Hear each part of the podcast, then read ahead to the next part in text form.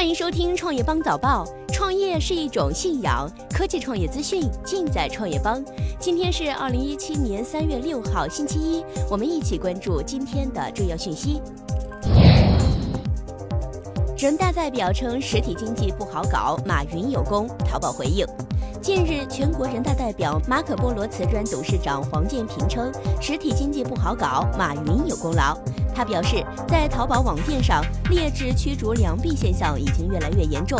淘宝官方昨日对黄建平的言论作出回应称，二零一四年以来，该品牌商从未在阿里巴巴平台进行过一次投诉，但在过去半年，我们主动为马可波罗删除了疑似知识产权侵权链接二千三百五十三条。声明称，淘宝网是百分之一百的实体经济，实体经济搞得好有我们的功劳。淘宝在文中呼吁，像打击酒驾一样严打假货。李克强年内全部取消手机国内长途和漫游费。李克强总理五日在做政府工作报告时说，以创新引领实体经济转型升级。他提到，在互联网时代，各领域发展都需要速度更快、成本更低的信息网络。今年网络提速降费要迈出更大步伐，年内全部取消国内手机长途和漫游费，大幅降低中小企业互联网专线接入资费，降低国际长途电话费，推动互联网加深入发展，促进数字经济加快成长，让企业广泛受益，群众普遍受惠。摩拜单车充值后难退款遭吐槽，客服电话难接通。近日，多名网友反映，使用摩拜单车 APP 遇到了退费难的问题。网友称，缴纳的押金可以退还，但是充值车费则很难退还。APP 中没有明确退费通道。北京青年报记者联系摩拜单车公关负责人，公关表示，车费可以通过电话联系客服退还，但北青报记者亲测发现，客服电话很难接通。或内置自家指纹传感器，还有 OLED 屏幕版本。据此前媒体报道，最新款 OLED 屏幕 iPhone 八将配备5.8英寸屏幕，分辨率高达2800乘以1242像素。此外，屏幕下方区域会配备一个虚拟按键控制区域，而实际的屏幕显示尺寸为5.15英寸。据台媒透露，苹果专门为 iPhone 八开发了新的指纹解决方案。此外，他们还暗示新的传感器将内置在机身内，传感器将使用生物识别技术。苹果可能会用超声波来代替 Touch ID 使用的电容传感器。手机将会在九月份开始大规模的量产，预计十月份才可能正式开卖。